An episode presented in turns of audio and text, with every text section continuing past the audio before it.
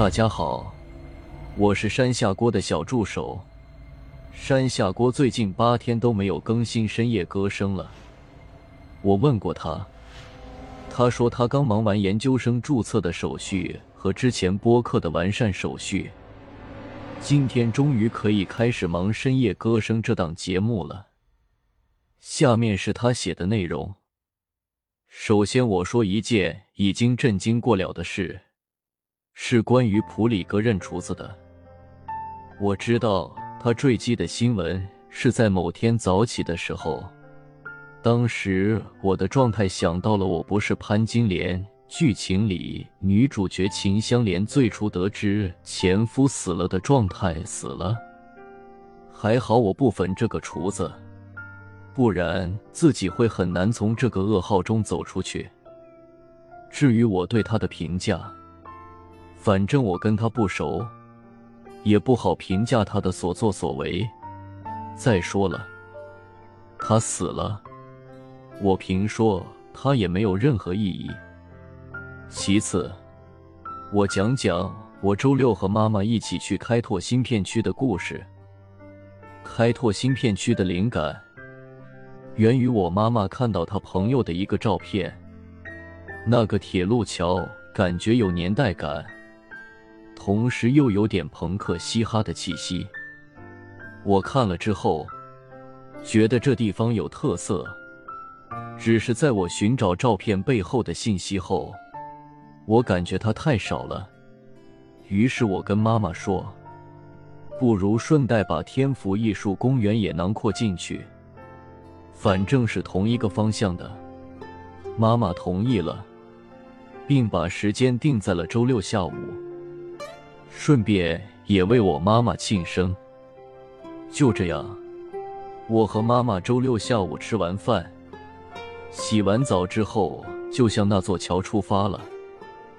只是导航时，我和我妈其实并不知道桥的方位，而只知道另外一幅图片上的字“九里地遗址”。于是，我和我妈妈就把终点定位成了九里地遗址。经过一路上的几个缓行，我和我妈经过一个多小时车程，就到了西南交大旁边的九里堤遗址。然而那边不太好停车，正好我看到一个工地门前有个宽敞的停车位，于是就停了下来。那个时间段，天气异常的热。我和我妈先去看了下九里堤遗址。九里堤遗址的面积并不大，我和我妈简单看了一下简介，拍了几张照，就走了。个人感觉金牛区政府没怎么用心打造九里堤遗址啊，弄得既不像开放式小公园，也不像展览馆那样。接下来就是九里堤的两段介绍。九里堤据传为三国蜀汉丞相诸葛亮为防成都水患而筑，唐代曾有维修，宋初成都知府刘希古重修，故而先后称为诸葛堤和刘公堤。因为全长约有九里，清代中叶以后通称九里堤。民国以来，九里堤逐渐回皮。现存堤埂长二十八米，宽六米。九里堤位于成都市西北郊，府河西岸。原堤全长约十华里，传为蜀汉丞相诸葛亮创建。明天启成都府志山川记载，九里堤，府城西北隅，其地洼下，水势一超。诸葛亮筑堤九里汉之。唐代乾伏年间，剑南西川节度使高骈在扩建罗城时，从皮江上游引水，新凿护城河，对九里堤曾予维修。宋初，洪水冲毁堤防，成都知府刘希古重修该堤，消除水患。后人在堤上修刘公祠，以此纪念，故此堤又名刘公堤。又因刘公曾任兵部侍郎，所以此堤亦称侍郎堤。九里堤被称作诸葛堤，则是蜀人素来对诸葛亮的敬仰与怀念。清代中叶以后，通称九里堤。刘公祠亦改为诸葛庙。民国以来，因河道水流发生变化，九里堤的作用逐渐消退，亦无人修葺，遂至荒塌。现尚存堤埂一段，长约二十八米，宽六米。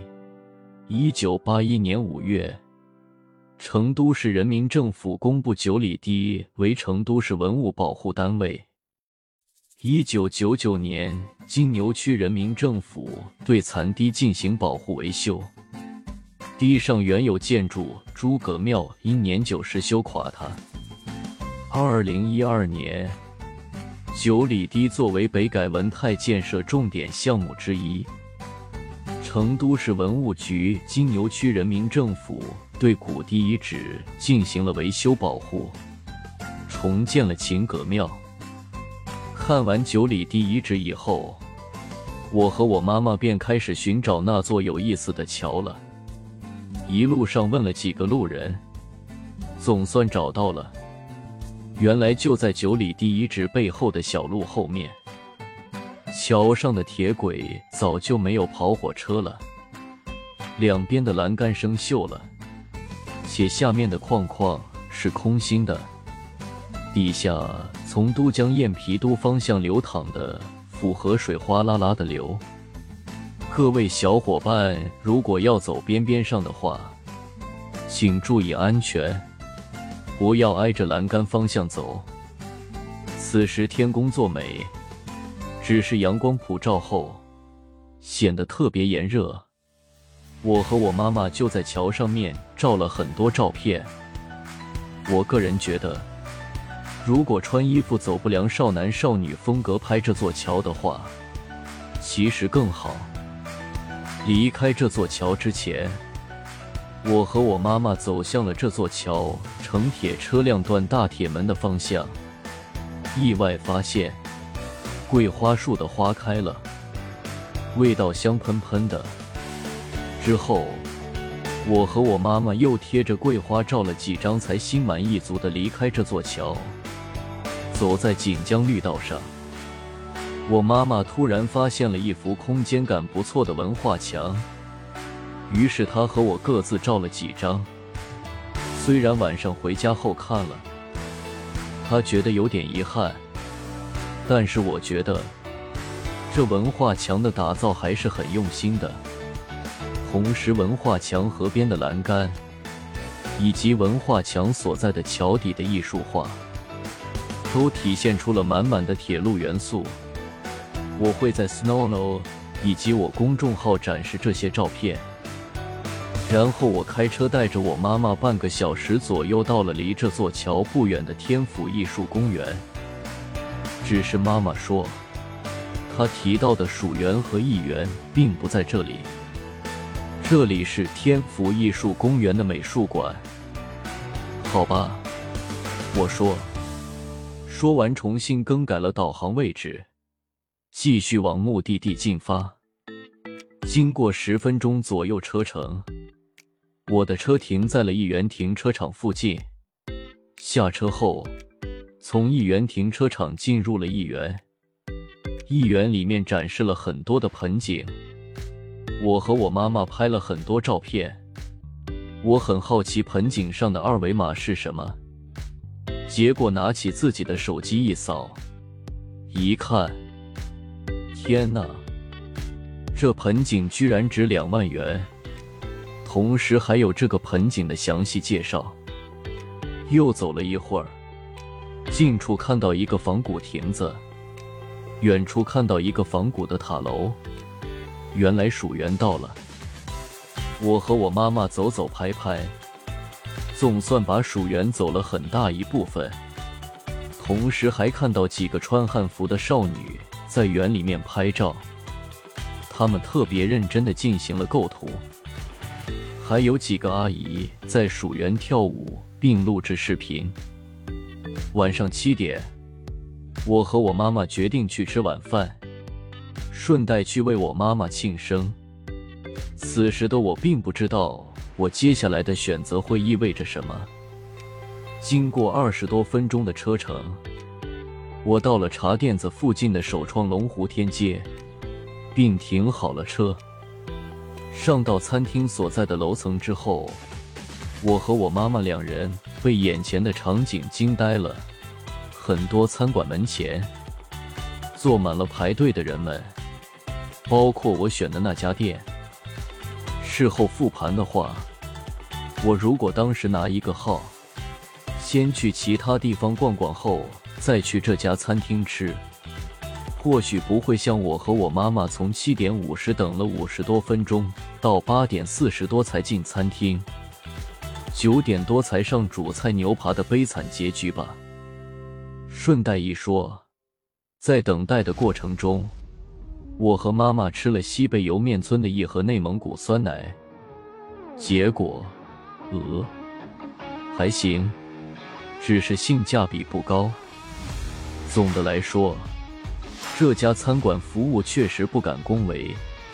有一次送柠檬水，服务生居然没有往我和我妈妈坐的深处座位那儿瞄一眼。后来我主动出击去提醒了服务员，服务员这才注意了起来。再后来，当我说我要打包薯条时，服务员说可以，然后便去忙活了。结果。我跟我妈妈离开餐馆了，服务员既没有提醒我们，也没有拿打包盒子或者袋子过来装。结合我等待时看到的无人清理的杂乱空位，我在回家路上立刻明白了他家高分的秘诀：人饥肠辘辘的吃他家的菜，再难吃也要打好吃了。只是今晚饥肠辘辘的时间。从成都坐飞机可以去兰州，坐动车可以去重庆自贡德阳，开车不堵车的话，也应该开出成都了吧？看来下次聚餐的时候，我得擦亮眼睛了。最后，我说说我上周末的小事吧。上周末。我本来打算趁着我妈妈和她同学一起去宽窄巷子和祠堂街拍照之时，去收集国庆中秋的旅游信息的。结果由于本人拖沓，硬是从下午拖到了晚上才解决。结果自然是门店当天营业时间过了。唯一的好消息是，我坐上了大运会新近投放的电动公交车。是中国中车的车，看上去小小的，门是向外开的。以上就是我本期的分享，喜欢我节目的观众记得一键三连哟。最后放上小城夏天来消消我这次的晦气吧。